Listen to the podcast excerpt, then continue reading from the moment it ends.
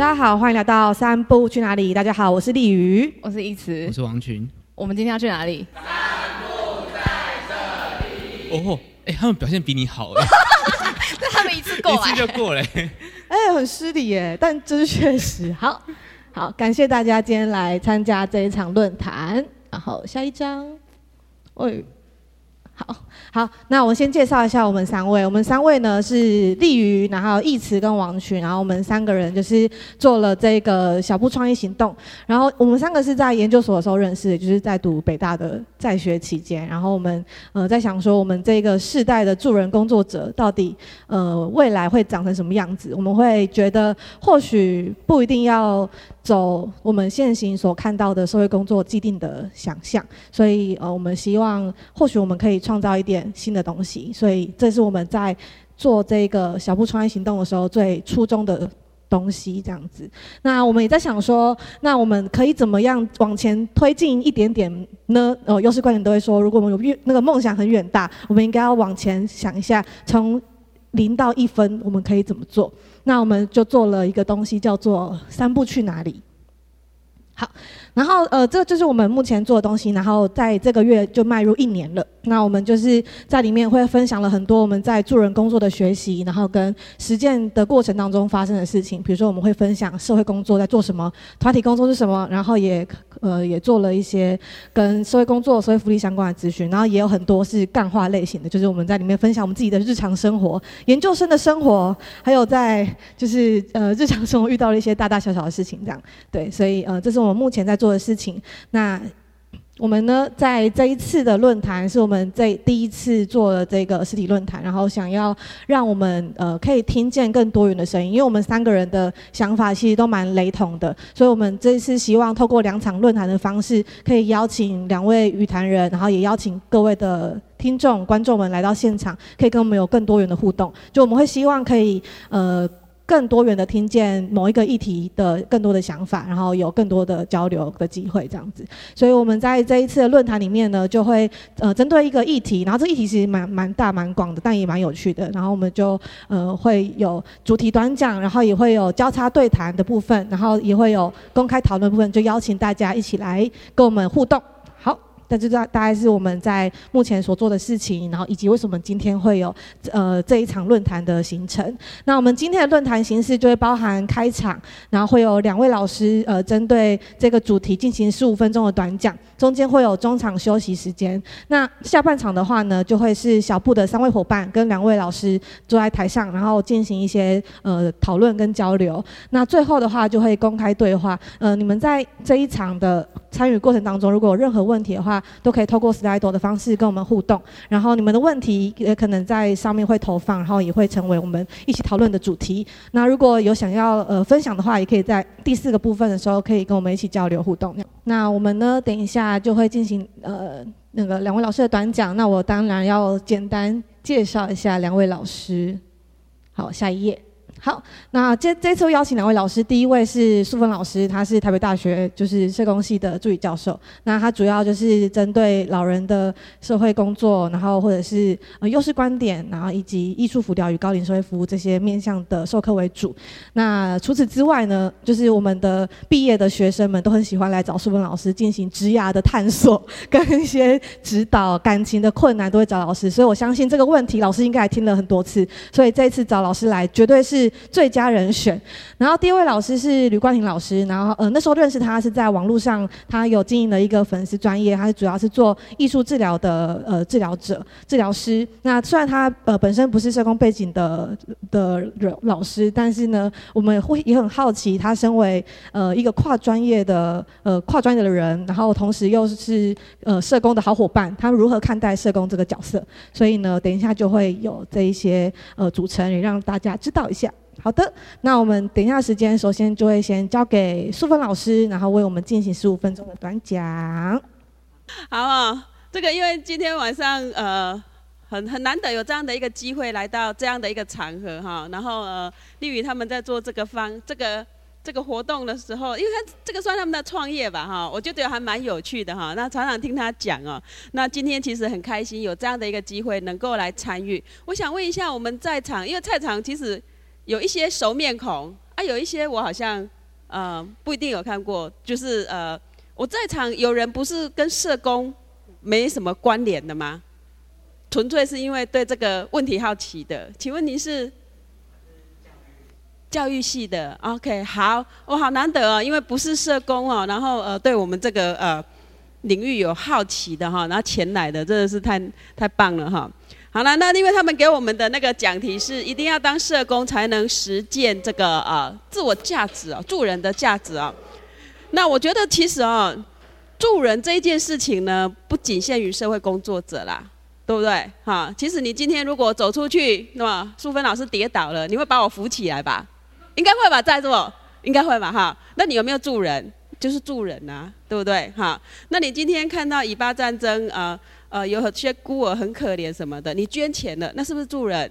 那就是助人嘛。所以助人它的层次可以很小很小很小，小到你扶老太太过马路，对不对？然后大大大大到就是说，哎，世界的局势你愿意去 do something，那其实全部都是助人的范围哈。所以如果说是这个题目的话，我认为说，呃，助人。工作那倒不仅限于社工哈，那但是呢，社工呢一定是助人工作者哈，社工就是助人的一个专业哈，所以就不太一样呢。你今天我跌倒，你把我扶起来，你是助人，但是那是一种专业吗？哈，你的扶的姿势会比较有技巧哈，我不会跌倒，不会受伤什么的吗？哈，不，所以这个在从这里我们就开始区分哈。其实我嗯，对于他们出的这个题目，我其实。在在想说我要做那个呃简报的时候，我大概想了一下哈，所以我后来就把范围呃限缩在我们社会工作里面的助人呐哈。好了，那如果说我们社会工作的助人呢，我那我就是要呃跟大家。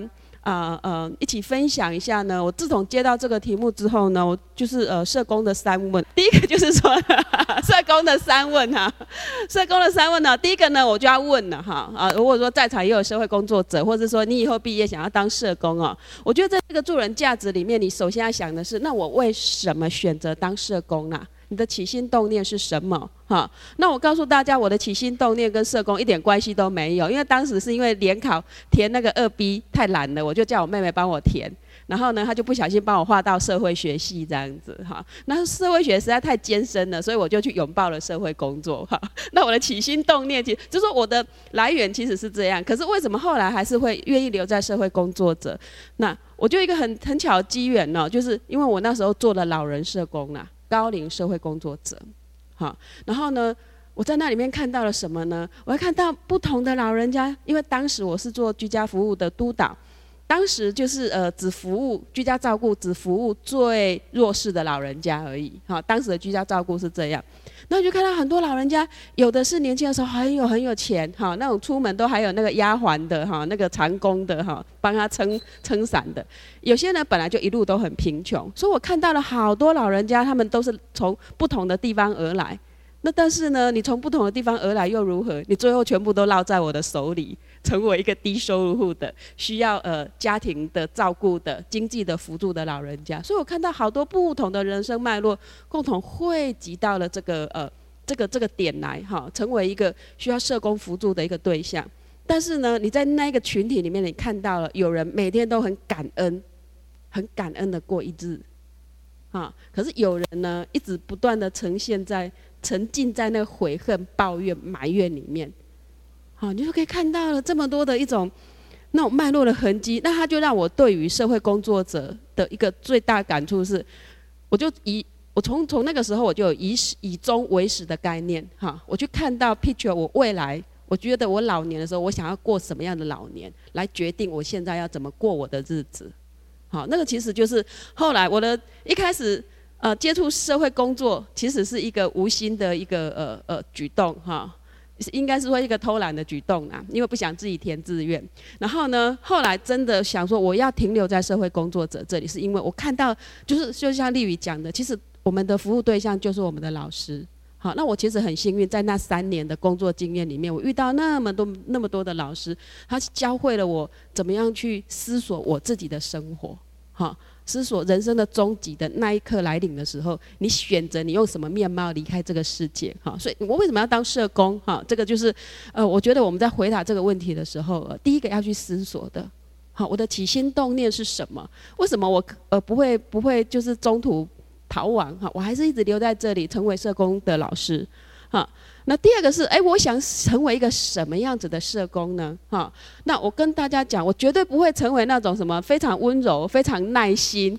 哎，你问会不会为什么一直点头啊？我应该还是有温柔的感觉吧？哎，还有摇头的哈。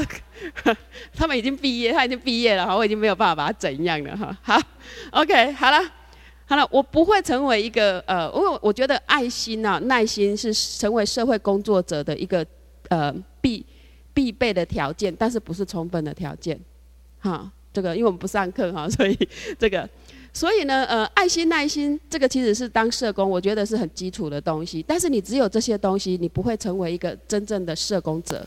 哈，所以我们才会说社工是科学跟艺术之间的一个呃一一个呃助人的一个呃领域哈。那我常常跟学生说，其实社会工作者是站在科学的基础上面的艺术工作者。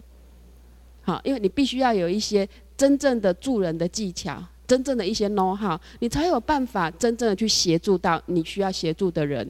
不然你只有你有善心，你未必有善行；你有善行，未必有善果。懂吗？这中间不一定是一致的，哈，有没有？你常常帮他好意的帮助一个人，其实反而那个没有被你帮助，他也没有对你心存感激，好，所以这个东这些东西都是需要有一些呃 knowledge base 在里面的哈。所以我想成为一个什么样的社工哈？那我想成为一个哦，我现在讲我哈，那待会或许就是呃在座也蛮多这个社工的从业者的哈，就是呃，我想是我我想成为一个什么社工呢？哎，我想成为一个比较幽默的社工。好，我想成为一个，呃，能够去呃影响别人生命，但是呢，又不是左右别人生命的社工。好，那我想成为呃我的学生的那个、那个、那个、那个风呐，哈。就是如果你们呃能够展翅高飞的话哈，我现在对我自己的定位了哈，我就把定位就是如果你们可以展翅高飞，那我就是下面的风哈，可以帮助你们往上，帮助你们去你们想去的地方哈，这个就是老师现在就是我现在想要做的一件事情哈。好来，那我怎么实践社会工作的意义跟价值啊？我最近呢在上那个呃。生命教育的终极关怀的一件事情，那我我觉得那个课程实在是太太累了吧哈，上上那种战斗营的那个课程，但是呢，我觉得其实是很棒很棒的一个课程哈。所以人的一生的追求，不管你今天从事什么 career 哈，像吕冠老师是艺术工作哈，那像呃很多人是呃社会工作，然后甚至有时候就算你是会计师，你去法律哈，就算你是工厂的小开都一样，最后我们 完全被。被被这个射中了哈，最后最后到我们老年期的时候，我们都要思，我们都要回答一个问题啦。哈，我活在这个世界上的意义是什么？我为何而来？哈，我我我现在我喜欢我自己吗？我对我身边的人有没有贡献？最后我们人生走到最后，不管你我你最后躺在那边，其实你就是 alone 一个人。哈，这时候你就是要面对人一生当中你真的要面对的。好，我是不是真的满意了我自己？然后我真的，我是不是真的贡献了别人？好，那个对不对？好，那我人生终极的信念是什么？好，我真正关怀的是什么？我觉得这个啊，其实呃，怎么去实践它？好，我想要的东西在就是长这个样子。我希望我能够，如果以高，因为我们是限定在高龄嘛，如果是我，我希望有一天我可以建构一个。非常友善的全龄的一个我自己居住的，我自己能也能够居住的社区，它被资本不一定要被很多的这个呃呃政府的标案啊或什么所限制哈。那我们可以让我们自己人跟人之间如果去发展，我们自己可以去呃安顿哈我们的生活的一个社区。其实我真的想做的是这个东西啦，啊，这个这个就是我自己对社会工作价值的一个实践这样子哈。最近在上那个选择社那个现现象学，我觉得很有意思。他在他在讨论人的选择，其实你历经了很多的选择，你的选择，你的认知其实是层层剥开。如果你有一天愿意停停留下来，好好的跟自己看到很多很有意思的东西，你会看到你自己是怎么在活的。好，那因为我自己是走优势观点 approach 的啦。好啦，所以社会工作之于我啦，哈，我我觉得我一直把社会工作当成是我在陪你走一段人生的路啦。那学生不知道为什么走着走着毕业之后还走回来，不知道是怎么回事哈。用那个生命的能量影响别人哈。然后呢，呃，所以总结哈，助人工作其实就不是社会工作独有，里面就都要有这个东西，这样世界才会和平，这样你才会真的快乐。只有你一个人快乐的快乐，就不是真的快乐哈。好了，有超时吗？没有哈。好了，那我的短讲到这里。好的，那我们接着就换吕光老师。对，进行短讲。嗯、呃，大家晚安。好，那呃，我先自我介绍一下，我叫吕冠廷哈。然后呃，那个字就是吕冠，哦，比较好记。好，然后呃，今天呢也是呃，我觉得对我来说，分享这个主题，我好像也回顾了一下我这这几年工作的这个的一些我自己的历程。最近去。念了社工的博班，好，那那时候邀请我的时候，可能还不知道我最近做这件事情。呃，我的背景就是，呃，我的大学是念职能治疗系，哈，就是，呃，不知道大家认不认识职能治疗，我等下会稍微介绍一下。然后我们大概是属于，我是念长庚大学，然后属于医学院，哈，然后我的硕士是念台北市立大学的，呃，视觉艺术学系硕士班艺术治疗组，哈，那虽然是艺术治疗，但我们的学院在艺术学院，哈。那我的博班就是正大社工所，那是在社科院哦，所以其实我这个助人之路有一点点，呃，比较跨有点大，就是有点斜杠这样子，所以呃，我我觉得可以也想要透过我这个历程，呃，当然我一方一方面是我自己整理，然后一方面也是在回应这个主题哦，就是我怎么在这个助人的路上去看到自己的助人的价值。然后我先从我自己说起哈，那呃我我之前念的是医学院嘛，那为什么我会念职能治疗呢？就是呃其实跟刚刚那个 slide 有人回答，就是工作或者是说不知道填志愿为什么就填到这里哦，我其实也是哦，不知道大家有没有看过那个《熟女养成记》，好就是呃台南哦那种很传统的中药行。哦，对不对？我我家就是生在那种家庭，吼，所以以前呢，我们家里的人就是没有念三类组，好像就是有点不孝顺 那种传统的压力，吼，所以那时候也没有想太多。那时候其实也是青少年，所以不太知道自己想做什么，所以也是误打误撞哦，就填了这个职能治疗系哦。但但我现在回头看，我我觉得职能治疗好像反而是医学院里面我觉得最最我最喜欢的一个科系，哦。当然是不知道是不是马后炮啦吼。那什么是职能治疗呢？其实职能治疗，我用很简单的讲，就是关心每个人最重要的小事吼。就是职能治疗，它虽然是一种医疗业，但是呢，我们是希望可以帮助人，可以做他自己想做的事情。好啊，那这个事情简单到像是吃饭、喝水、上下床，好，那也可以复杂到可以帮想工作的人回到职场。哦，或者是呢，像小小朋友的话，就是他可以去玩，好玩游戏。那学生的话，就是可以去读书，哈。所以，呃，在职能治疗的这个价值观里面，认为人可以做他想做的事情，我们就叫做职能，哈。一个人可以做他的职能，是一件很可以帮助他促进健康的事情，好。所以这就是我一开始的这份工作，哈。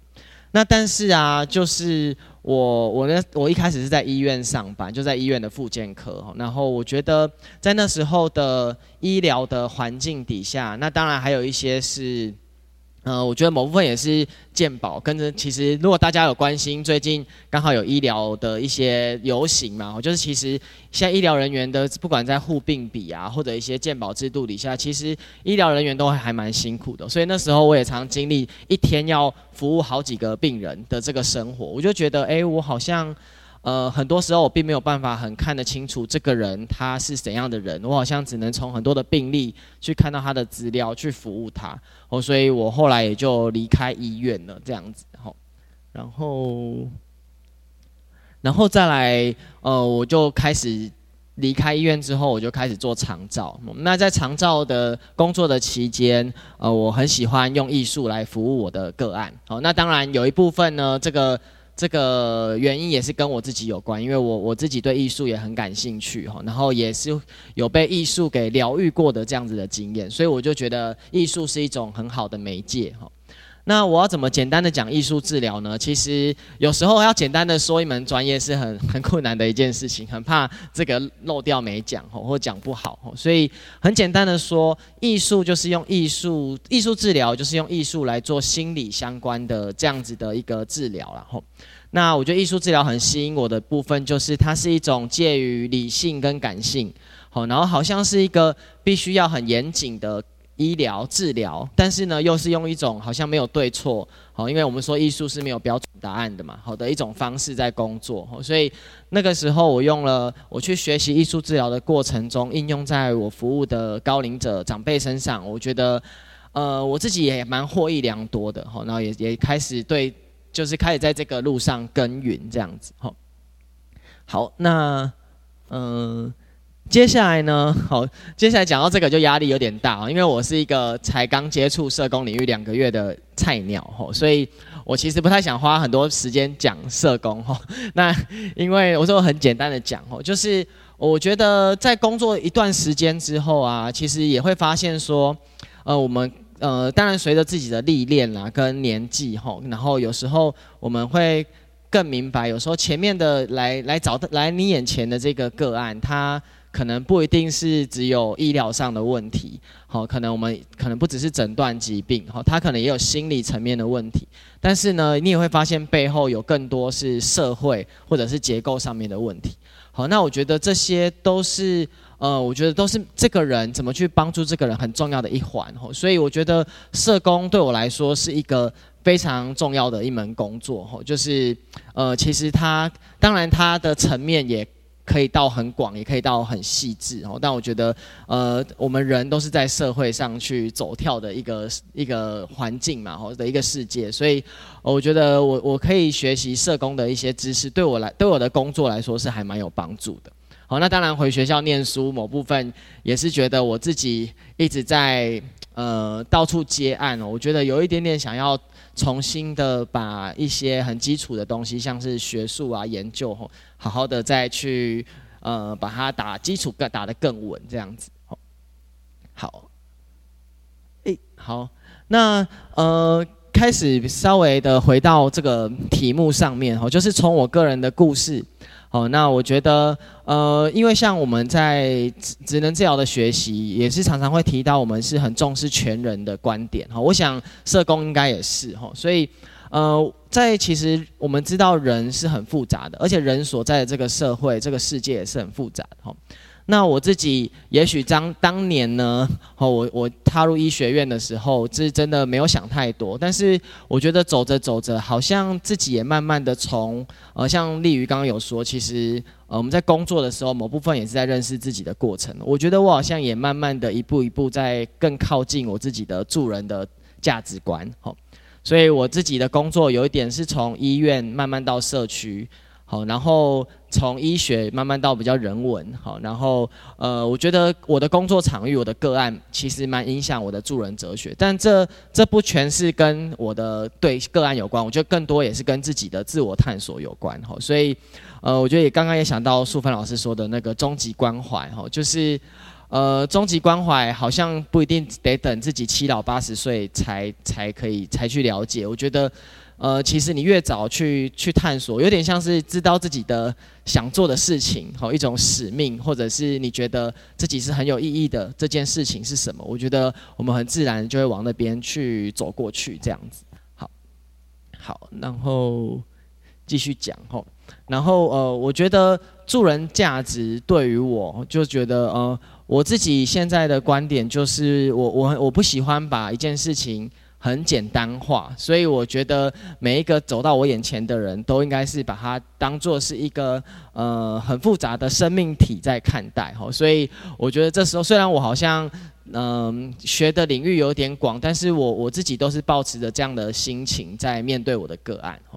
然后呃对我来说，我觉得呃我的助人对助人对我来说是什么？我觉得更像是跟着这个人一起同行。哦，就是呃，也许是有脆弱的，然后也有悲伤的，也有不是那么好的地方，但是我们可以在一起，好，一起去陪伴他走过这一段路。哈，所以呃，我觉得呃，对我来说，助人就是一种支持加理解。哈，然后我觉得很重要的一个功课就是助人者也要去支持自己。所以呃，像我自己在工作的时候，因为我我有一段蛮长一段时间是自由业，大概其实现在也是啊，所以大概已经有七八年都是这样自由接案，所以我也是发现说，呃，我如果去念书的时候，我比较不会职业倦怠，所以我觉得这部分有部分也是在支持我自己回去念书。好，那当然也有一些是，呃，像不一定是要念书啦，像有时候我们也会做一些休闲的平衡，生活的平衡。我觉得有时候把自己调节成比较好的状态，反而也可以帮助我们去去服务到我们的个案。吼，所以。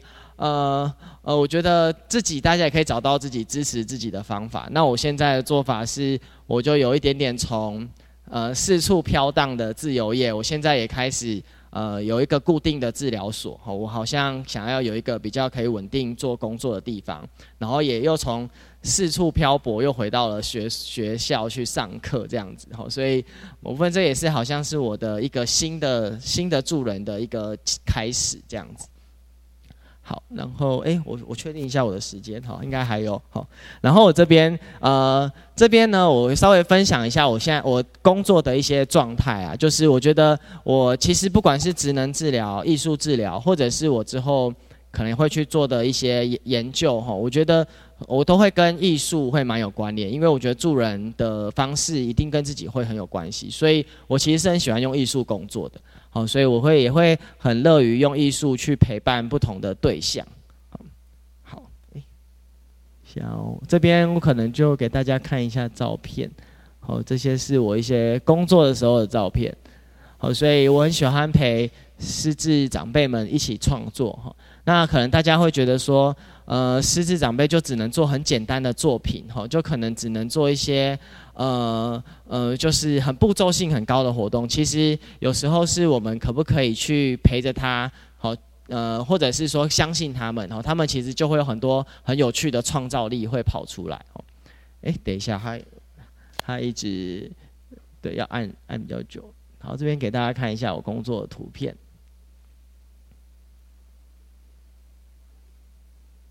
好。好，那这边就回呃呃，我我刚刚讲的是我自己的故事啦，吼，就是我自己从呃探索这几年的工作呢，慢慢看到自己的助人价值，吼，然后呃再来就是呃，我觉得因为我其实很大的工作是用艺术嘛，那我当然是认为不一定要从事社会工作才能做，才能发挥助人价值。我认为呃，其实有时候我们的专业的身份跟背景只是一种。呃，有时候是一种我们在服提供服务的方式，跟我们的有时候也是我们的职能的角色。好，那我觉得像我在学职能治疗、艺术治疗或社工的时候，其实都会学到很多的助人技巧。但我觉得技巧技巧是很实用的，但是我觉得某部分技巧也是最最表浅的。吼，就是说助人价值虽然是好像听起来有点抽象，但我觉得助人价值是跟着跟着我们一辈子的。所以，呃，我觉得助人价值，呃，现在也在我的心里面也还没有一个一定的答案。但我觉得这个探寻的过程对我来说是很重要的。好，所以，呃，我觉得我还自己还也还走在这个这条路上。所以我今天来这边只是在跟大家一起讨论这样子。好，好，那哎，我这边还有几页，我快速讲一下。就我讲的就是艺术，当然不是只有艺术治疗师可以用，任何人都可以用。好，所以呃，你只要谨守就是专业的伦理，就是不伤害个案，哈，尊重个案的隐私。我觉得艺术是一个很好用的媒材，任何专业都可以去使用。好，但是也是因为艺术它是一个很走心，然后很容易催化情感的一种材料，所以你也要很小心谨慎的去使用它。好，这个是我在艺术这个部分想要跟大家分享的。好，然后。好，这边我就这边是我现在在做的事情啊，就是我现在在治疗所哈，然后我们的治疗所是叫做彩虹树哈，所以其实我们很重视的就是这种多元、平权跟共融，所以就像刚刚淑芬老师提到的优势观点哦，其实在医疗端我们也慢慢的从这个问题导向。或者是比较是障碍的模型，开始有了很多的转向哦，就是我们更可以去接受，也许像是自闭特质或过动特质的孩子，他们其实只是他们神经的方发展的方式哦，跟我们不太一样哦，或者是说，是不是这个社会反而是呃很多环境是不利于这些特殊气质的孩子哦。好，那这边下一页好，这就是现在我一个有一点是我新的里程碑，就是跟一些志同道合的伙伴。一起用我们共同的助人价值，在实践这个助人的路，所以我们有点像是一间治疗所，但是我们又是一群对人啊、对人人类啊、人性啊，或者是对平权，然后都是非常重视的一群人，这样子。好，好，那就我的分享就到这边，好，那就谢谢大家聆听，好，然后可以很跟祝福各位可以在助人的路上一起前行，这样子。好，谢谢。好，那我们就进到下半场的时间，这样。那下半场的时间的话，就是我们会和两位老师就聊刚刚在短讲的内容，这样子。然后，同时如果大家有听我们聊天中有想要疑问、想要提问或者想要分享的东西，欢迎再扫那个 QR code。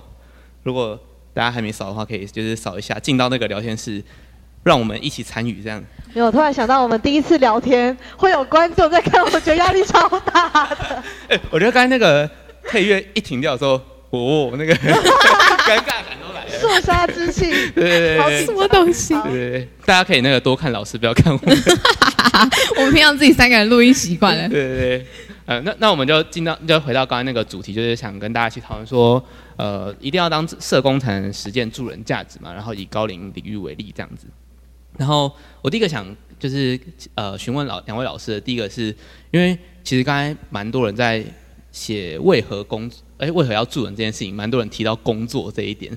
然后其实那个我知道很多都是以社会工作学系的来的比较多嘛。然后其实我自己也是跟那个两位老师经历蛮像，就是不然填到社工系，而且那个是那个时候也是妈妈填的。然后填完之后他很后悔。就是，所以现在叫你回去工厂吗？呃，对，就是因为我现在被叫回家里面的工厂工作，就是帮我卖安全帽这样。然后我妈有时候就会就是稍微试探一下，说：“哎，你最近工作还好吗？”然后我就说：“嗯，就就工作这样。”然后就开始很生气，就说：“可以赚钱的工作你干嘛不做？我是不是因为你那个？”我呃，我都有赚到钱给你们，所以你才不不觉得钱很重要。然后我就会一定要跟我妈说：“妈，没有，我还是会赚钱，我没有，我没有不赚钱，我没有不工作这样。”然后我就要跟我妈吵一次这个东西。但是回到就是好像说，虽然有些人是因为呃想要做工作这件事才接触到助人，但是一开始在选择这件事的时候，好像很少人会直接选择就是呃我要。把助人放在工作这一点，就很跟那个两位老师还有我的经验蛮像的。那大家会怎么看？就是呃，能不能把助人这件事情作为一个工作，而不是因为我工作有需求才去助人这一点？对啊，就是我想就就想请两位老师分享，或者或者他们也可以分享啊，就是。那个什么互踢皮球的过程。对对对，假设今天是你的小孩跟你说：“妈，我以后要去当助人工作者。”你会不会觉得这个人很没有出息，跟我妈一样？哇！我作为社工系的老师，如果我还会这样想的话，我真的是要真的是要撞墙了吧？我女儿如果跟我说，其实我有想过，如果我女儿有这样跟我说，我当然会很支持啊。我甚至有想说，如果有一天我女儿跟我说：“哎，我我其实是想喜欢女生的，或是我喜欢变性的，我觉得也也 OK 啊。”对，但是我会觉得这样比较辛苦啦，所以我应该跟他说，你可以做啊，可以。可是如果你有选择，尽量不要做这样子。那可是不是因为我反对，而是因为我觉得这样比较辛苦啦。就是从一个母亲的角度，会觉得说选择这一条路你会比较辛苦，因为你要接接受社会的一些异样的东西。那不过没有关系，我还是会陪着他就是了。对，所以这个因为我。我不是工厂老板娘哈，我是社工系老师，所以这个问题对我来讲应该会不大一样哦。但是我必须要说呢，如果啊你是因为工作而选择助人行业哈，这个其实是呃会很辛苦。为什么呢？因为助人是非常非常高度情绪劳动的一个一个一个行业，哈，你在耗的不只是你的时间，不只是你的精力，还有你生命的能量。所以，如果你找不到那个意义跟价值，你把它当做一个工作在做，那你做出来的东西将会是非常冰冷的。哇，好，戳到了是吗？对 这是什么？戳到了是不是？因为它就是一份工作。他等下可能会哭。哈，一份工作，哦，一份工作，难道它就是一个物件呐、啊？你在做一个物件，你知道吗？但是人不是物件。懂吗？人就是有温度的，活生生的一个人，哈，所以他需要什么？需要你真诚的去相信他，需要你真诚的去呃支持他，好，那你把它当做一个工作，你会支持椅子吗？椅子坏掉了，你可能就想说把它报废了，就这样子回收了，这样子，好，但是人不是这样子的一个呃部分，所以我常常会跟学生说，呃，如果你没有学好社会工作的一些 knowledge，然后你就去做，好，没有相关的伦理道德，其实你就不是一个好的助人工作者啦。所以助人加工作，其实它作为一个呃可以赚钱的行业，它是可以加在一起的，好，但是它有优先，对我来讲，它有优先顺序。你必须要真的很喜欢跟人在一起，真的很愿意去做这件事情，你才选择这一份工作。你不要因为它是一份啊。可以找到工作的工作，然后去选择它，那你就去做它。你也可以这样子啊，但是你会发现你的世界都是刁民啊，到处都是刁民，懂吗？哈，你没有办法去理解它，可它一路演变成刁民的历史脉络，因为你不会有兴趣嘛。做人的工作就是要对他的 story，对他的生活的脉络有兴趣，哈，所以这个是这样回答。对，嗯，对，好，那个这是我的回答了。那我想问一下，就是现场有人有听过，就是家人会觉得做做助人工作很没有前途的吗？有人听过这句话吗？还是只有我特别被讲这句事？哦，好，那大家没有接受到家人反对，被明示暗示、隐暗示的那种感觉，就是某部分是看听得出来他没有很支持这样，但没有讲的那么直白。嗯，对对对，家人，嗯，那。你通常会怎么样回应这些明示暗示呢？我有点懒得解释，没有啦，就是就是呃，会也会试着解释啊，但是呃，我觉得有有有一部分也是，嗯，就我我长长长辈们他们也是会用薪水啊，或者是一些比较物质的那个目标来定义你的工作，比如说他都会问你说好不好赚。对，然后这个好不好？最后谈吧？啊，你这样这样子坐在我坐在这里就可以赚钱了，应该蛮好赚。这样就是他都会用这种来跟你讨论，然后有时候就会很难聊得很深入。所以我觉得久而久之也会让我就不想要太深入的分享这样子。嗯，对，所以哎，不知道我家人有没有在听？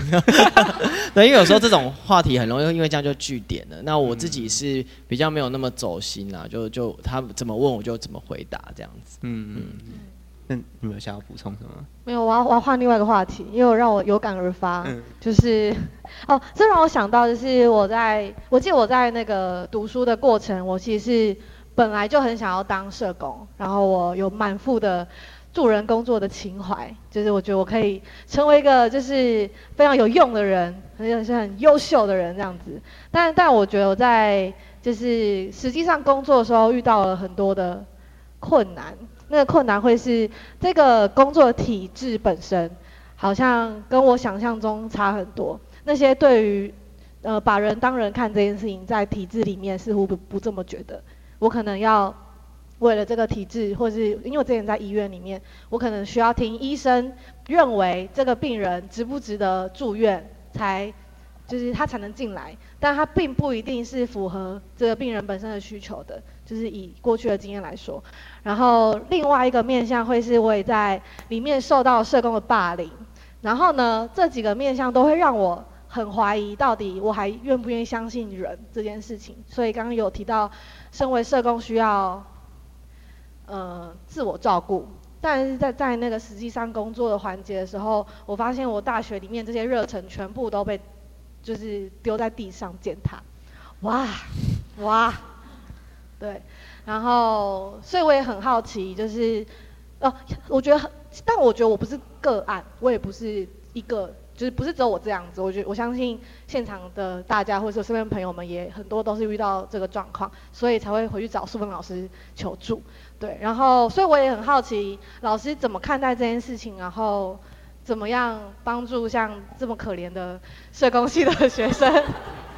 可以让他愿意再相信人，然后愿意重新的再去探索这件事情，因为有很多人就因为这个原因就离开社工界了，或者是不再就是认为社工其实是一个很黑暗的、很黑暗的，就是对场域之类的，对，所以我很好奇老师的想法。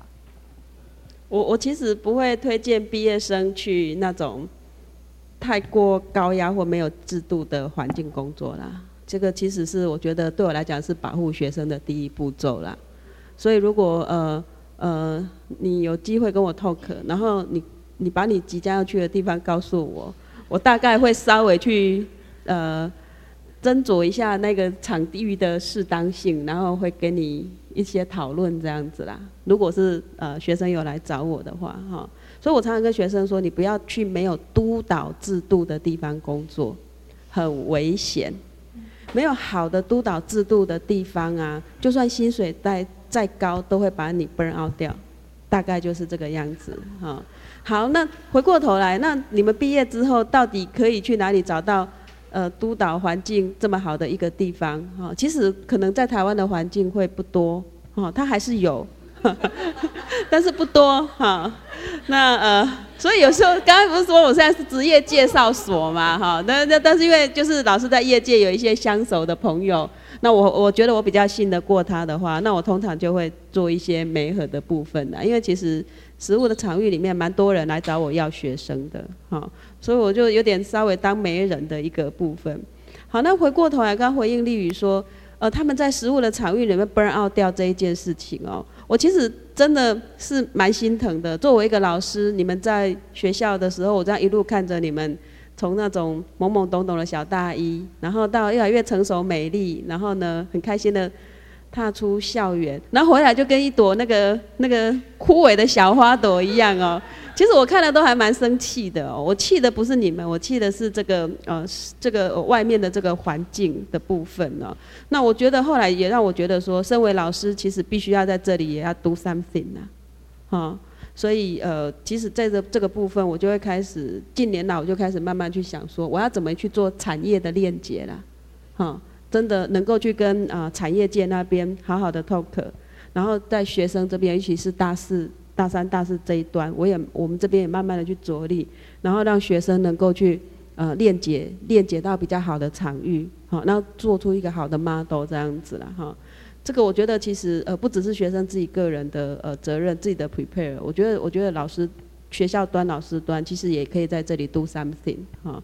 这个呃呃当然当然就是杯水车薪啊，但是我们至少可以让出一个 model 试看看这样子，嗯、嘿。所以是今天来参与的所有人都可以来找老师。是是是是是。好，那我们等下那个职业的那个表格啊，去填一下这样子。我就开始广广广泛的去这个业界那边去说，我这里有一批优质的学生哈，有没有人要来那个？啊，也可以啊。对，因为我我我我必须说，我其实最近都帮呃社会局做社社福中心的考核啦。那其实你知道吗？我后来。第一次才发现，原来考核需要自备卫生纸，为什么呢？因为在跟社工会谈的时候，社工都在哭啊，都在哭，然后就是，其实他们真的压力很大，哈，然后呃，然后我就呃呃回去上面就跟其他的委员分享，其实啊，早年的社工的资深的那些呃前辈们啊，他们面临的处境比现今的社工是更糟糕的。那可是他们以前呢，都油油麻菜籽命哦，他们就是在那种很艰困的环境底下，很 tough 的就撑过来了，好，做了四十几年的社工，然后现在才退休。所以他其实像他们这样的社工，他们很难理解新一辈的社工为什么遇到这些小小的挫折，然后环境比他们好八百倍，还可以这样子一直在那边哭哈，然后吵着要离职，他们其实不太有办法去理解。那个那个脉络这样子哈，那我觉得其实从这一次的经验里面，我就觉得说，呃，我我我我像我这样子的一个呃呃呃老师这样的一个处在这样的一个 level 的人，其实应该有那个呃责任呢，要去衔接衔接这中间的 gap 啦，嘿。啊，至于如果要来要找工作的话呢，哎，真的，你可以把资讯给我，如果有适合的，我就会媒合给你们啦。我也只能这样说。好了，OK，谢谢老师。那吕冠老师针对这个问题有想要补充的吗？我这边我其实有一些蛮想回馈，但是呃，我觉得我跟淑芬老师的视角有一点点不一样，但是我我觉得呃一一个我觉得真的。先讲一下，我觉得学校真的是一个很滋养的地方，就是看到苏芬老师这样，还可以职业相谈所这样，对，所以也也自己也觉得有这样的支持很重要。然后，然后另外一个比较看到就是，我觉得也有点对应我自己的感觉，就是像我们社会学常会讲这种能动性嘛，就是我觉得有一种运命运掌控的那种感觉啊，就是像不管是像我或者像王群，我们是。不小心填入了这个科系，或者是即使是像丽宇这样，也会遇到幻灭的时候。我觉得，呃，有某某部分让自己保持一种可以很有弹性的去面对这些事情，我觉得还蛮重要。所以，所以说可以做什么？其实我看到你们开这个 podcast 啊，就我觉得就是一个很有创意又很有能动性的一种做法。那我自己当然也有一点，是因为我就是那种离出走的医疗人员嘛。像我十月底的时候，还有去参加那个医疗人员的游行。对啊，那个其实不能赚钱，但是对我来说就是很疗愈我的一个活动。我就会跟着大家一起在那个立法院前面，就是帮医疗人员争取权益这样子。对，所以我觉得某部分都可以用一些方式去调配自己的能量。对，然后呃，当然我觉得不一定就看自己的状况，因为有像我自己，呃，可能某部分没有没有一些贷款什么要还，所以我可能真的。可以做自己一些想比较冲动，呃，不是冲动啊，比较大胆的决定。所以我那时候去念硕士，其实某部分薪水有打对折的状况去念硕士。哦，但是我觉得对我来说是很重要的，这样。所以我觉得大家也许都有一些自己的方法去支持自己，这样子。嗯。那呃，第二个想问的是，因为今天其实在讨论到助人这件事情，前面有提到说助人其实可以可大可小，像扶。那个素芬老师站起来，或者是去拯救在战地的人，就其实都是各种不同类型的助人。但我们今天讨论到另外一个是，那如果要成为专业的助人者，像吕冠老师他走了很多不同的路途。那想问，就两位老师说，那对于专业的工作者这样的一个形象，大概你们认认为会是长什么样子呢？专业的工作者啊，我我觉得专业助人者，专业的助人者哦，呃，我觉得其实我我。对学生的期待啊，或者是对我自己的想法啊，我倒不会那么想要去培培育所谓专业的工作者哎，因为我觉得未来全球就未来的世界的趋势啊，我们需要的是多元能力的工作者，跨域的工作者，有弹性的工作者，能够自我学习的工作者。好，那这样这么多重要的特质里面，你可以用专业来一言蔽之吗？我觉得不太行。但是我觉得，我想要，呃，呃，呃，想要讲的就是说，我需要，我希望大家能够去迈向，我在呃实施一些呃呃评估或者是呃提供一些方法的时候，是有一些证据支支支持的。我是真的 know how 的，哈，我是真的有一些理论的依据，然后这个理论是真的在实务上是有用的。好，然后他是被验证过的。我觉得要有那个精神，要有那种求知跟求真的精神呐、那如果这个东西你具备了，然后你用一个好的助人的方的态度去实践它，那我觉得你的专业就自然而然就会养成。好，因为你在那个领域，比如说在高龄领域里面，你在高龄领域里面，你对失智的长者，然后对他们的身心灵状况，你接触的越多，你慢慢的你的经验就会形塑出你的专业了。可是重点是你要能够知道说你所付出的那些东西是真的有一些产出的，好，是真的有一些产出，你真的是知道有那个东西的。我我觉得我想要呃呃鼓励学生追求是这个东西哈，多元智能的，然后能够跨域的，能够有弹性的，能够自己找到方法去解决的。好，我想要我我觉得应该要走的是那个面向这样子哈，因为专业专业其实就是一种隔离啦，就是一这个排除。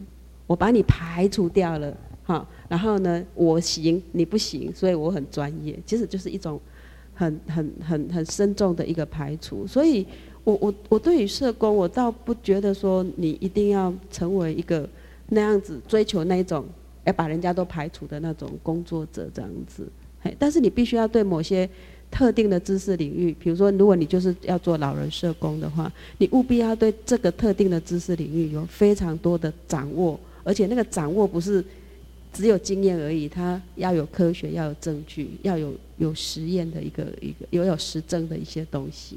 但是又不是只有这个东西，对我来讲，那个东西都只是最基础、最基础、最上面的是奠基在这个科学的基础上。你有你自己的风格，你有你自己的艺术风格。好，到那个样，如果你可以长成这样的工作者，其实你就很专业了。但是你又不会被专业的那个想象给框住了啦，嘿，这个是我自己的想法。嗯，李冠老师有想要补充什么？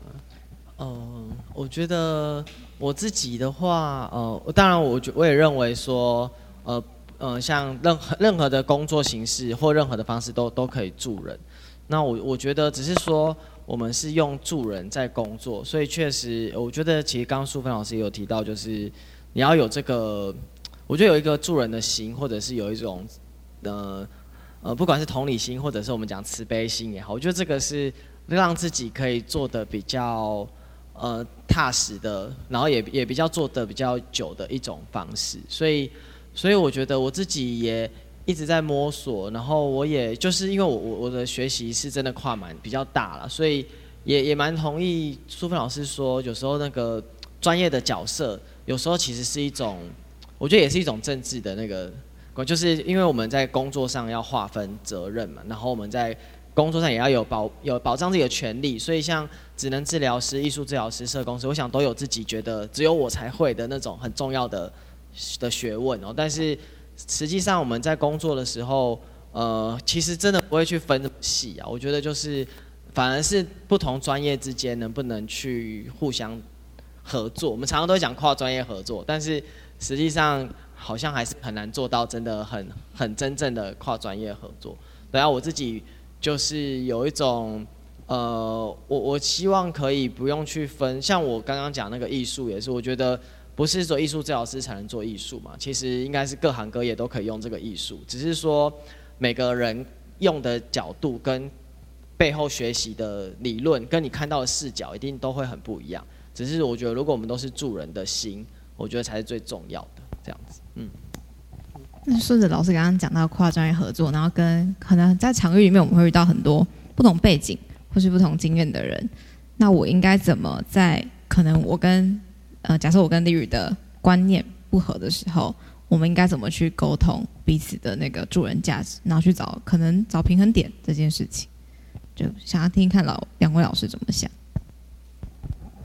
跨专业的沟通的第一步，其实我跨专业，我觉得哦，你就把它想象成两个不同陌生的人，你要怎么去理解对方啊？首先，你要先知道对方的。东西是什么啦？它的脉络是什么？它的语言是什么？它的文化是什么啦？所以真正要跨专业合作，首先就一定要相互愿意去了解，哈。那你要你要用未知之知的心态啦，未知就是不知道，然后呢，知就是那个什么，最后一个知就知识的知啦。我我觉得你就是要用未知之知下去，哈，不要不要让你自己有对人家有太多的刻板印象这样子。然后呃，去跟他要合作，因为你已经带着一个既定的框架、刻板印象要来跟他合作的话，那基本上是没有办法合作起来的，好，所以我我觉得，如果你真的想要跨专业合作，首先就是你自己的姿态，好，你要把自己当成一个空白的一个一个一个，对于他的东西你就是空白的，然后你用一个呃呃全人的角度去理解他。然后必须要透过这样的一个态度，双方再去找出我们可以共通的一个语言，哈。因为如果大家都只顾着专业，其实其实就是互斥啦，哈。但是有没有一条路是共好的呢？要想的是我们这一条路如何共好。我的好的地方可以拿来借你，你的好的地方可以拿来借我，啊。那我觉得社会工作训练很重要的是沟通协调的那个部分。其实我觉得整个在跨专业的团队啊，社工可以扮演一个非常核心的角色，尤其是就是那能够去理解，然后沟通协调的那个部分，我觉得是社会工作者一个很重要很重要的一个训练呐，哈，也是因为这个训练，你们三个人才有那个口条可以坐在这个地方吧，对不对？好，所以我觉得如果你真的要跨专业合作，真诚的去理解对方，真诚的去把你。你你自己展现给对方，然后真诚的用共好的目标来前行，我觉得是最重要的啦。啊，我自己的看法。呃，我我大大体上跟淑芬老师的看法也都蛮类似的。然后，呃，我我觉得一部分就是尊重彼此的差异啊。就算就算是社工，我想每一个社工也都很不一样。对，人家职能治疗师其实也是，就是呃像。呃，像我跟我一样都是职能治疗师的人，其实很多人的做法都跟我差的非常多。所以第一个就是本来大家都会有，本来就会有差异。然后有时候觉得合作的时候，其实异中求同还蛮重要的。就是有时候我们其实可以找到我们共同目标，只是说我们一定有我们自己的不一样的地方。对，然后然后当然这个是希望合作，我觉得一定是共好的。好，但某部分可能我想补充，可能就是尊设定自己的界限。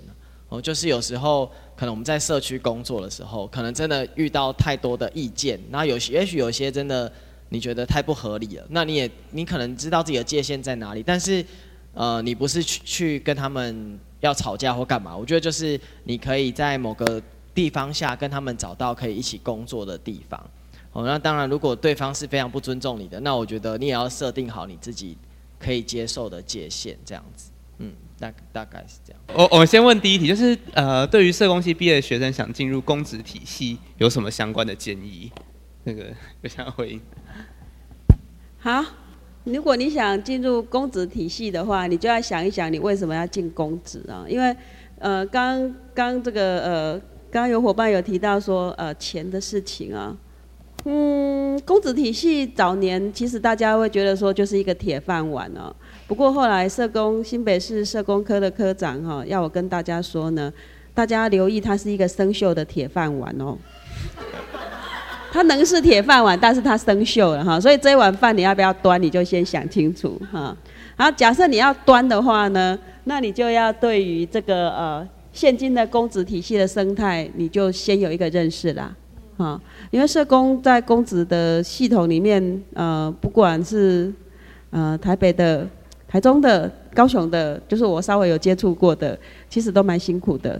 好，那他的辛苦在哪里呢？因为他们其实是要依法、依很多行政的法规下去做事啦。好，那如果你进中央部门，其实就是用就是去处理 policy 的问题。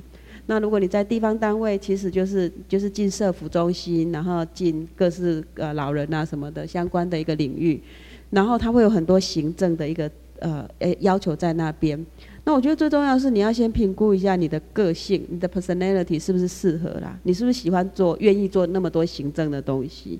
好，那如果你很愿意的话，那其实公职也是一条一条路。为什么呢？因为呃以社福中心来说的话，应该说以督导体制来说的话，可能呃呃政府单位的这种督导的支持，应该算是相对来讲算蛮蛮完整的。基本上一个大指一个指标啦，越大型的机构，它的督导系统它就会越完整啦。好，然后它给你的 training 的那个资源也会越多啦。好，那就看这个东西是不是你想要的。所以我常常就跟那个新，因为新北社会局常常问我要人嘛，我就跟他说。可是啊，你们的工作真的很辛苦哦。然后呢，我大概就只能跟学生说，如果你可以在新北撑过三年的话，你就打遍全台无敌手了。因为他的处境实在是太艰辛。然后科长就说说，他就跟我说，以后我不能这样讲，对不对？可是，可是那个是我内心的真的话啦，就是说，你你现在很年轻，你愿意拿多少呃你的时间跟精力去换？那些东西，因为其实那些很辛苦的东西，它最后还是会累积出一些成果。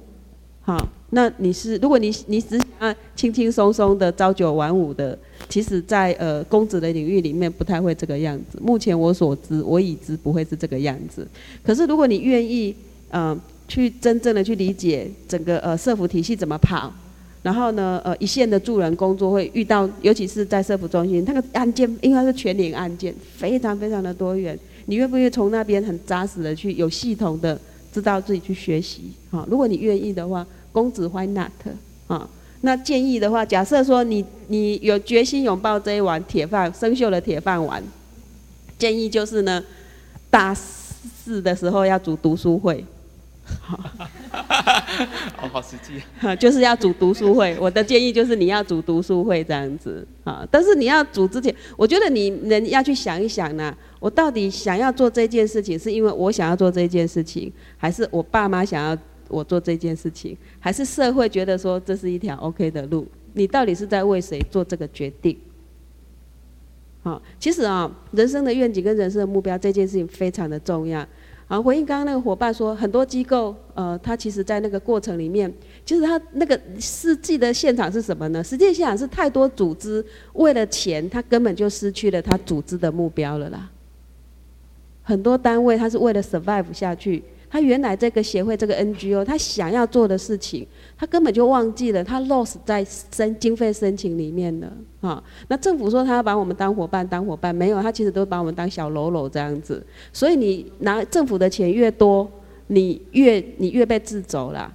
所以，如果你真的以后大家有机会经营一个 NPO，你一定要去把你组织的经费来源做一定适当比例的这个占比，也就是说，政府经费的政府经费的那个占比一定要越来越小，啊，或企业的，或者是自呃募资平台的，或是小额捐款的那个比例，还有你自己能够透过企业社会企业去生产的出来的东西，一定要越来越大。社会上有没有那种不太靠政府组织就 survive 的组织？也有。也有，哈，那是那这社会上有没有很多呃有钱的人在潜藏在社区资源里面？也有。那重点是你有那个能力去看到人家吗？好，如果你看得到，你有那个能力吸引人家把钱给你吗？因为如果你真的很想，你真的很想做一件事情，目标很明确，以老师的经验呐，钱会来找你。真的，因为社会上很多人他是有钱的。然后他也愿意把钱拿出来，但他看不到好的标的。你可以成为一个好的标的吗？我觉得要要先问自己这一件事情。好，这个啊，这个话这个 话题很长了，就就之后再说。来，那个就是想做一件事情，就会钱就会来。我觉得这件事情，我对我来说就是我也是这样想的，就是当我觉得我没钱的时候，我爸妈就会开始支援我钱。是啊。当我没钱的时候，丽宇就会给我钱了。我这个一定要补充一下，难怪法律系的老师很深语重心长跟我说，以后啊养老一定要防儿啊。对，就是就就我我也可以回应到刚刚讲到，就是我要怎么去实践我自己的助人价价值。就是我那时候想说，哦，我就是我不要做，就是呃，就是在体制里面的工作啊。然后我想说，那我想要做什么？然后我就莫名其妙参加了一个就是运动指导员的培训课。然后我想说，哎、我说很适合我，哎就是很适合我一个很需要舞台的人。然后我就上了这堂课之后，然后呢就开始去各个社区带团体，然后带到现在。然后我觉得这个东西真的是来的莫名其妙，就是。从来没有想过，呃，身边的一些微就是微不足道、非常不起眼的事情，可以让我成为一个长者界的艺人，大概是这样。然后，然后这个也是啊，就是我们想要做就是小布的时候，其实是我们三个人先想好，然后我们就用那种很简陋的器材，然后。录音没有啦，不是很简陋，是跟是偷偷拿老师的器材，老师有同意。对，然后然后到后面就是又跟那个社科 USA 计划一起合作，然后真的更新了设备，然后有钱可以请老师们来分享，所以我会觉得。我们不是本来就想好要做这个论坛，而是我们有一个很明确的想法，然后慢慢的钱就会逐渐进来，然后我觉得身边就是来的人也会是我们的很重要的资源，对对对，所以我就是这种吸引力法则的想法，我要做一件事情，大家就会出现，嗯，对，钱会来，人也会来，嗯，感情也会来，感感情也会来，这不是今天的重点，好，请继续，嗯，哎，那我们看第二题。就是对于社工全面证照化怎么看？哎，讲到这一点，刚刚我还有听到书本老师有讲到，是说像专业这件事情，其实都是把其他人划分开来。那感觉证照这件事情其实是一样的意思嘛？像是可能像吕冠老师在做很多那种呃治疗这一块，也都是很多区分说，哎，那我可以做治疗，你不能做治疗。那想请问老师怎么看？就是呃，如果大家都想要做助人这件事情，那把它划分出来，那谁可以做，谁可以不做这件事情？哎，谁不能做这件事情？想请问老两位老师怎么看？先把问题丢给李冠老师。证照化，其实啊，社工证照化这个其实是很久的论战的啦，哈，因为社工有那种呃专业，我不断不断要追求专业的那种，他现在是主流嘛，然后也有一批是比较走普罗型的社会工作啦。好了，如果要在这个议题有所表态的话，我认为还是要有一定的机制，让呃去去呃筛选出有一些人他其实没有那么适合的啦。那他是不是一定要透过国家考试？那是另外一件事情啦。那重点就是说，现今的，因为比如说以美国来说，他是用学会的力量在做这一件事情。好，那你学会来做这件事情，当然。他呃在那个呃专业的那个筛选上面，可能就会比政府是用行政方式来筛选，可能会更贴近啊。那呃，但是因为我们现在已经全面进入这个国家考试的一个范围啦，所以嗯，我个人是觉得说社工师考试还是有它的必要，但是我对于专科社工师的这个制度就呃比较保留啦。哈，但是因为我觉得说它可以有一个进阶的方式，但是要不要分成这样的科，我自己是觉得比较嗯持保留的一个态度。然后再来是，我觉得呃你呃社工师证照的一个考试啊，要让它更活化一点，不要让因为现今就是太太多都是太多行政的考试什么的哈。那呃能如果能够让那个筛选的那个机制更活化一点，我觉得是其实也是现在的趋势啦。未来社公司考试都会变革啦。好，还没有考上的同学，未来都会变革，以后他会增加面试什么的啦。但是我觉得基础有一个那个东西，我觉得还是必要的啦。哎，但是在网上、网上、网上，我认为它的机制在设计的时候，我其实没有那么 prefer 专科社公司的设计啦。嗯，哎，这个我从来都没有讲过这种事情啊，真是的。来来。嗯，因为我对社工这一块比较没有这么了解，但我我我，因为我刚好。呃，职能治疗的话，我先以职能治疗的的观点，我觉得确实职能治疗，哦，我觉得某部分某一种证照化，其实因为它因为职能治疗是医疗业嘛，所以我觉得，呃，它是归卫卫福部管嘛，所以某部分他们对医疗人员有一一定的某一种程度的要求。好，那但是可能提提到说，呃，比如说这个考试能不能真的测出你的能力，好，或者是说是不是只要实习完就够格了，为什么要考试？因为现在确实考试证照会题目变越出越细，好像某部分只是在考你有没有办法背一些很刁钻的东西哦。所以确实，我觉得考试制度跟证照跟你的能力的关联性，我觉得我也是持一个保留态度。但是我某部分以以帮以人民比较容易找得到职能治疗师的这个角度，我是比较可以说服我去去有这个证照化啦。对，然后呃，像比如说。像职能治疗其实有一个很，我不知道大家对职能治疗熟不熟悉，因为他们职能治疗有一个很自己很自自呃引以为傲的一个就是感觉统合嘛。但是因为现在感觉统合，幼教老师啊，很多幼儿的教育的都会用感觉统合这个字。然后一开始我觉得职能治疗的那个人员会很多时候觉得，明明职能治疗师才会感觉统合这样，但我觉得这种事情真的也很难分辨，就是你不。一位幼幼教老师，他不能自己去学十几年的感觉统合嘛，所以我觉得这种事情，我觉得有点难去论断。但是我觉得以我可能比较以这个角度，就是以民众跟跟这个医疗卫生的角度去看这件事情。好，然后艺术治疗的部分刚好也有一个现况，就是艺术治疗师正在推专法，想要立一个法去保障他们的权益。好，因为艺术治疗师在台湾又更不是医疗人员。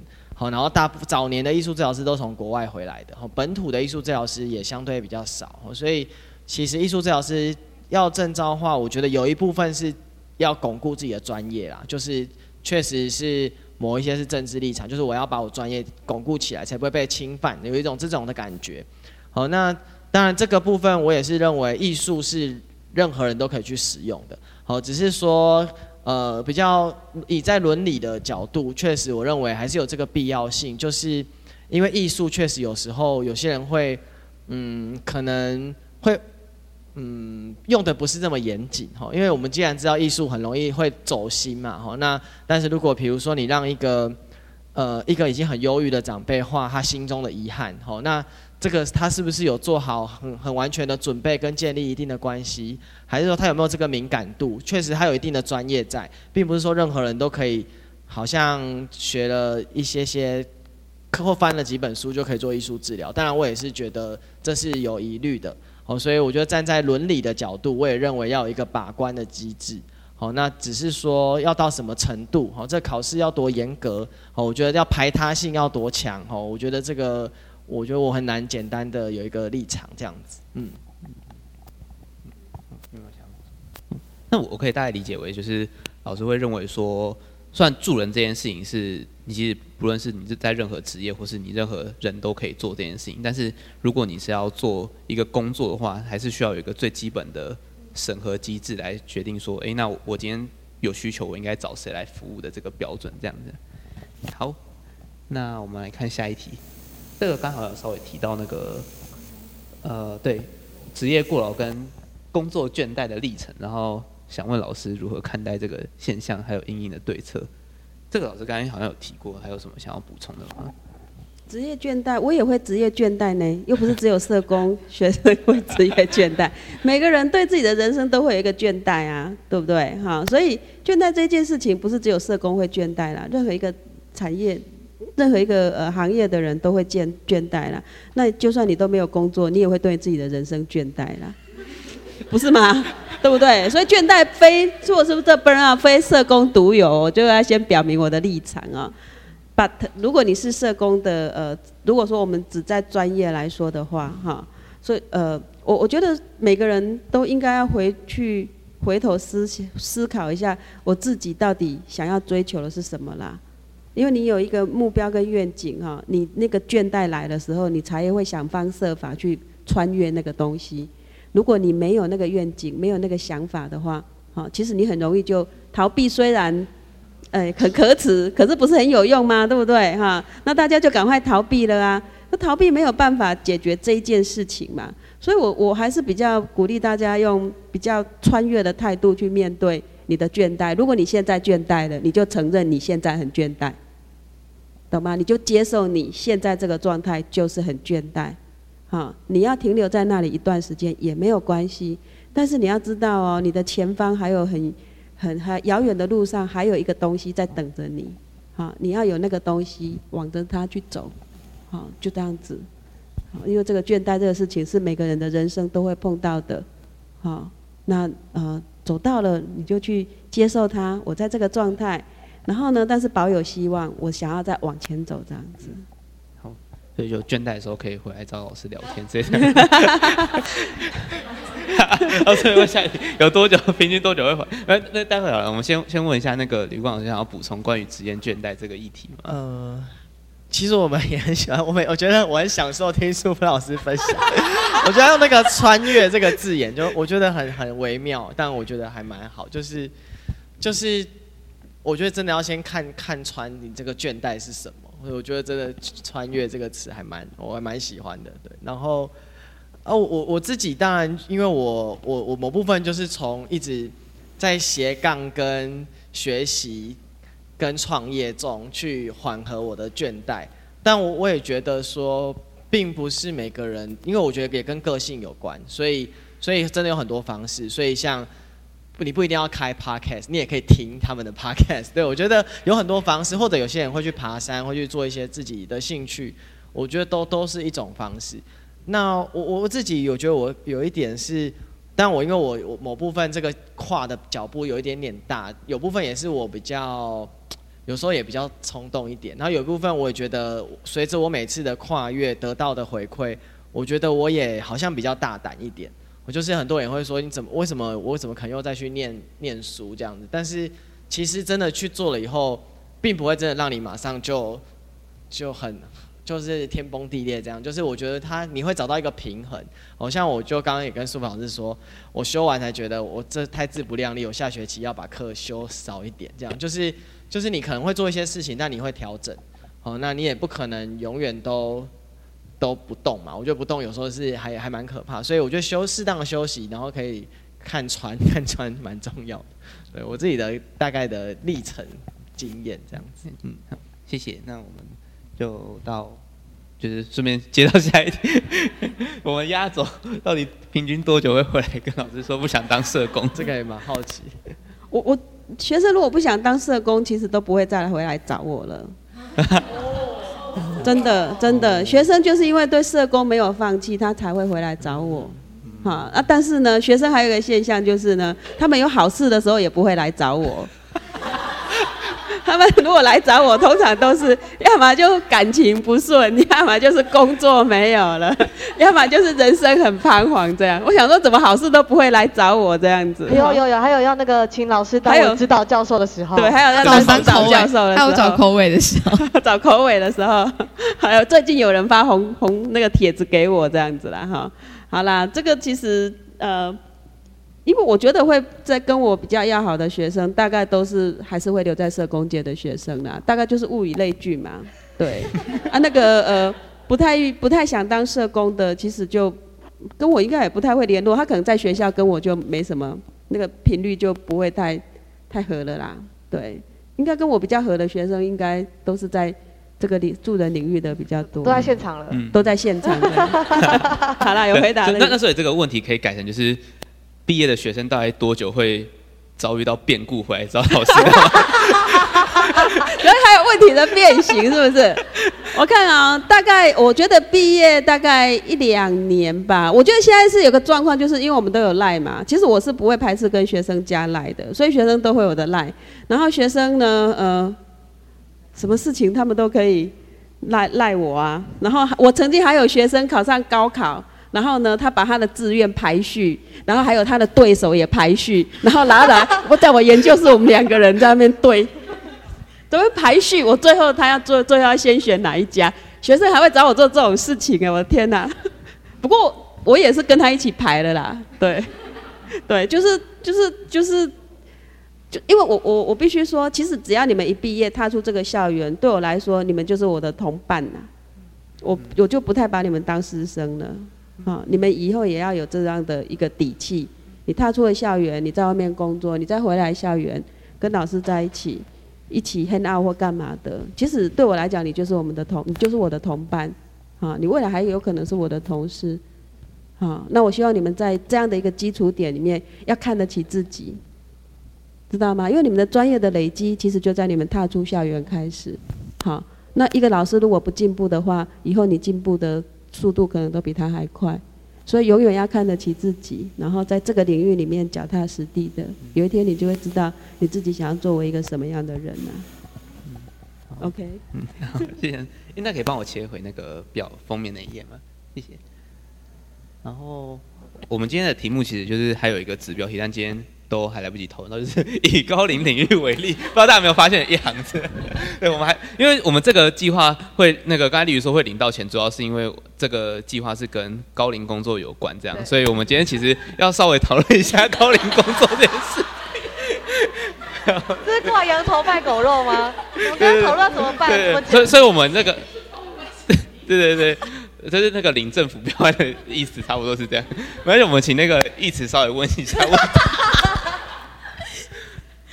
很好笑，好，就是嗯，因为我有找书本老师当我的论文的口味，所以老师应该我那时候也是在口试的时候跟老师分享过，其实我对于高龄服务领域里面社工在做什么这件事情，其实我在实习，然后进到实务现场里面有些震撼，然后我发现好像在这个场域里面，或是在现行的体制里面，作为社工这样子一个名义上的角色，好像没有没有办法实践我个人的助人价值。所以也是刚好我们就是嗯有钱嘛，所以刚好就提了这个问题，然后也是蛮好奇，就是两位老师怎么看？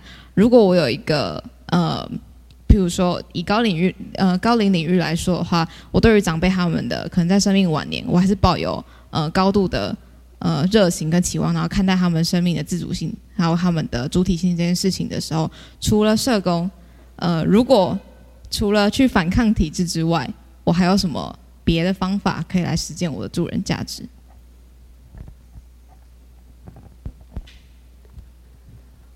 所以大家都假设你现在所处的处境都很艰困的底下来讨论这件事情嘛？因为其实呃呃，因为我自己是优势观点学会的理事长嘛，那所以像我自己所接触的组织，其实蛮多都是采优势观点的。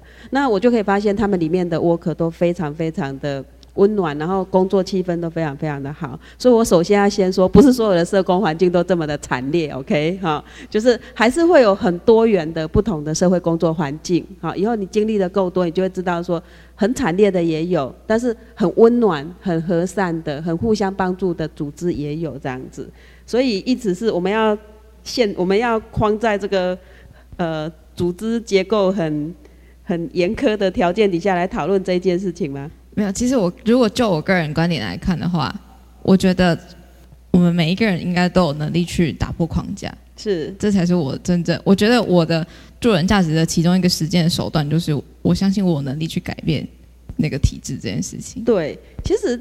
如果你今天处在一个这个组织里面，然后它是非常呃结构非常的严苛的哈，那它是不是还有空间来运作这件事情？那你就要转变你的思维，你的工作对象不是只有这个老人家，也不是只有家庭，还包括组织，组织的领导人，哈，你还包括这些东西，也就是说，社会工作者工作的范围不会只有局限在个人的层次上呢，哈，所以呃，如果是在这个处境底下，我现在假设说你在这个组织里面，哈，它其实环境非常的严苛，如果啊，但是你又没有不愿意把它跳出去，那你要能你能思考的就是说我可以在我的有限选择里面做出哪些新的创意的东西，去撑出那个空间。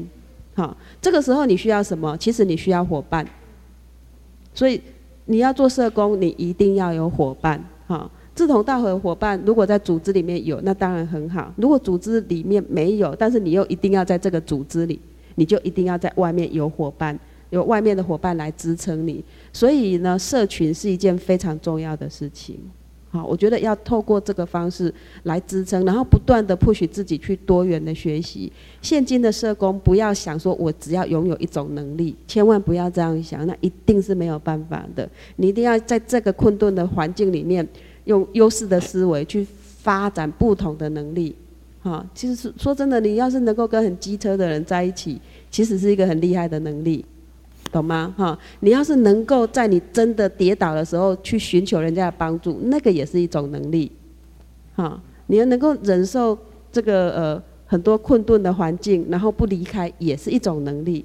所以你要知道，有很多种能力，它不是一定要用正向的方式来表述。很多种能力是你穿越了很多，你你度过了很多很困难的状态底下，那个也是一种能力。那回过头来。你在场域里面，我们用高龄哈，为了要领你们为了要领钱哈，我们如果在以高龄为领域的话，哈，重要重要的是，你今天所做的东西不是你的价值优先，其实是以我们服务的对象的福祉为优先，所以你所有的服务其实都要跟着他呃需要的状况在在转动，所以如果你能够看你你是看到的是需求，你脑袋里面就会想的，那我要怎么样？去陪伴他，去处理他这个需求，而不是我在课本上念的 A B C D，所以我要抄一二三，不是这个样子。是你真的看到需求了，然后真的去转动，然后你真的看到需求去转动的时候，其实体制三号就会跟着你转动，懂吗？所以最重要的是你是不是能够看到真正问题的核心，然后去表述它。其实我们太多人忙忙忙忙忙。但是你未必看到是真正问题的核心，你未必看到是真正的需求，你看到的是你自己想象中的东西，或是课本上的东西。所以做社会工作最简单的就是你回到你真正关怀的那些人，真正的好好的把自己当做无知的人去接受，去去看待那些人他所呈现出来的东西，然后去跟他们谈，去跟他们聆听，然后从而去衍生出适合他们的方案。好，这样子你就不会迷惘了。不然的话，你根本不知道你自己在干嘛。你你会被消耗在行政里，被消耗在那个政策的要求里，被消耗在机车的主管里，你就一直被消耗，你就一直一直被消耗，因为你没有一个中心的愿景在那边呢。嗯，好，OK，谢谢老师。我可以再好好写论文了。我说我之前前面卡住，我可以再回来继续写 了。加油加油。OK，呃，有关高龄这一块，吕冠老师有其他想要补充分享吗？就从不同角色进到这个领域的。哦，我觉得，呃，其实我自己也有很多不同的阶段性。那，呃，我我在跟长照，我在长照领域工作，也确实会遇到，有时候会有，有时候会遇到真的可能会觉得是不合理的要求，或者是说他对你有，呃，我觉得有点不切实际的期待。哦，那那当然，我觉得有时候这会造成我们在工作的时候一些创伤嘛。那那我们一般会说创伤反应就是可能战斗、逃跑或者是讨好。我觉得这个可能是我们一开始会遇到的状况，可能你就会去，比如说，哦，我我之前有遇过比较夸张的是，他们说我让我太认真了，我让长辈们运动得太好了，他们就不需要住在机构里面了。这样我就觉得有点奇怪，就是，但我觉得这是很特例啦，就是他就是说不要练得太勤，不然他们可能会。很快就会自己走路，这样。我说，哎，那那我来这边要干嘛？这样，所以会有一点点，就是你会在不同的对象里面去沟通。哦，那有时候可能我会觉得我要捍卫我的立场，哦，我可能会踩得很硬，哦。那有时候我也可能会觉得，啊，我就不要管这件事，就是视而不见。我觉得有时候反而这个是一些不是你真正想要，这也是很消磨的。哦，但是在做在做一阵子以后，我会发现有时候是每个人的视角。真的不一样，他们不并不一定都是带着恶意的哦。就是其实像艺术治疗，我觉得艺术治疗比较有感，因为艺术治疗是真的很冷门的工作，所以我常常要花很多心力让呃花钱请我的人，或让社工、护理人员、任何人去懂艺术治疗师到底在干嘛哦。所以很多时候这件事情是你要试着做很多这样子的练习，因为他们未必是。要找你麻烦，他们真的是不了解而已。好，那有时候这个对话打开了，我觉得很多时候就会也会顺很多。哦，所以我在在过在工作一阵，有时候我会慢慢发现，有时候是沟通可以去调整的，这样。然后当然也有一部分是合则来，不合则去这样子。就是因为我是比较自由业嘛，所以有一些单位他很肯定你的价值，那我觉得你们就可以好好的工作。就是也我有合作好几年的单位。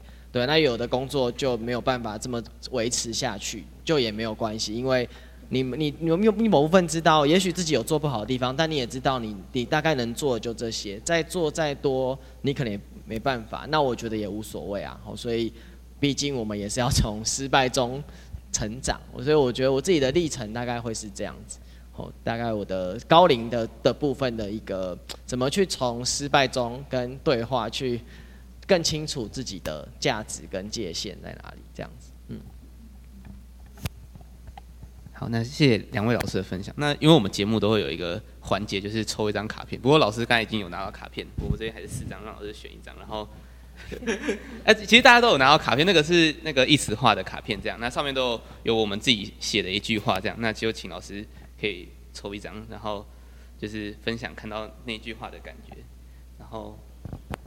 这是我们最后的意思，这样。OK，我看到的只是部分的事实，所以要分享对这句话的感想吗？因为这句话就是算是我们送给所有今天来对听这一集的观众这样子。OK，OK，OK，好，我看到的只是部分的事实。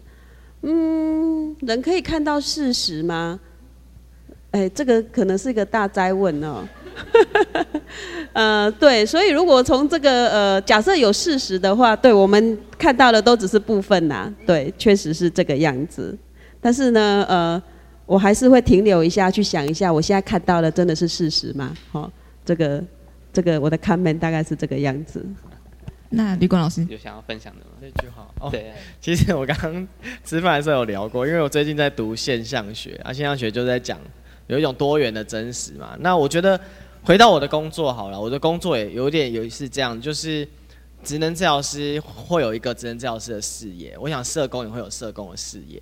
那我觉得我们大家看到的都是事实，只是说我们的角角度，就是我们可以这个事实在我们面眼眼前展现的是不同的样子而已。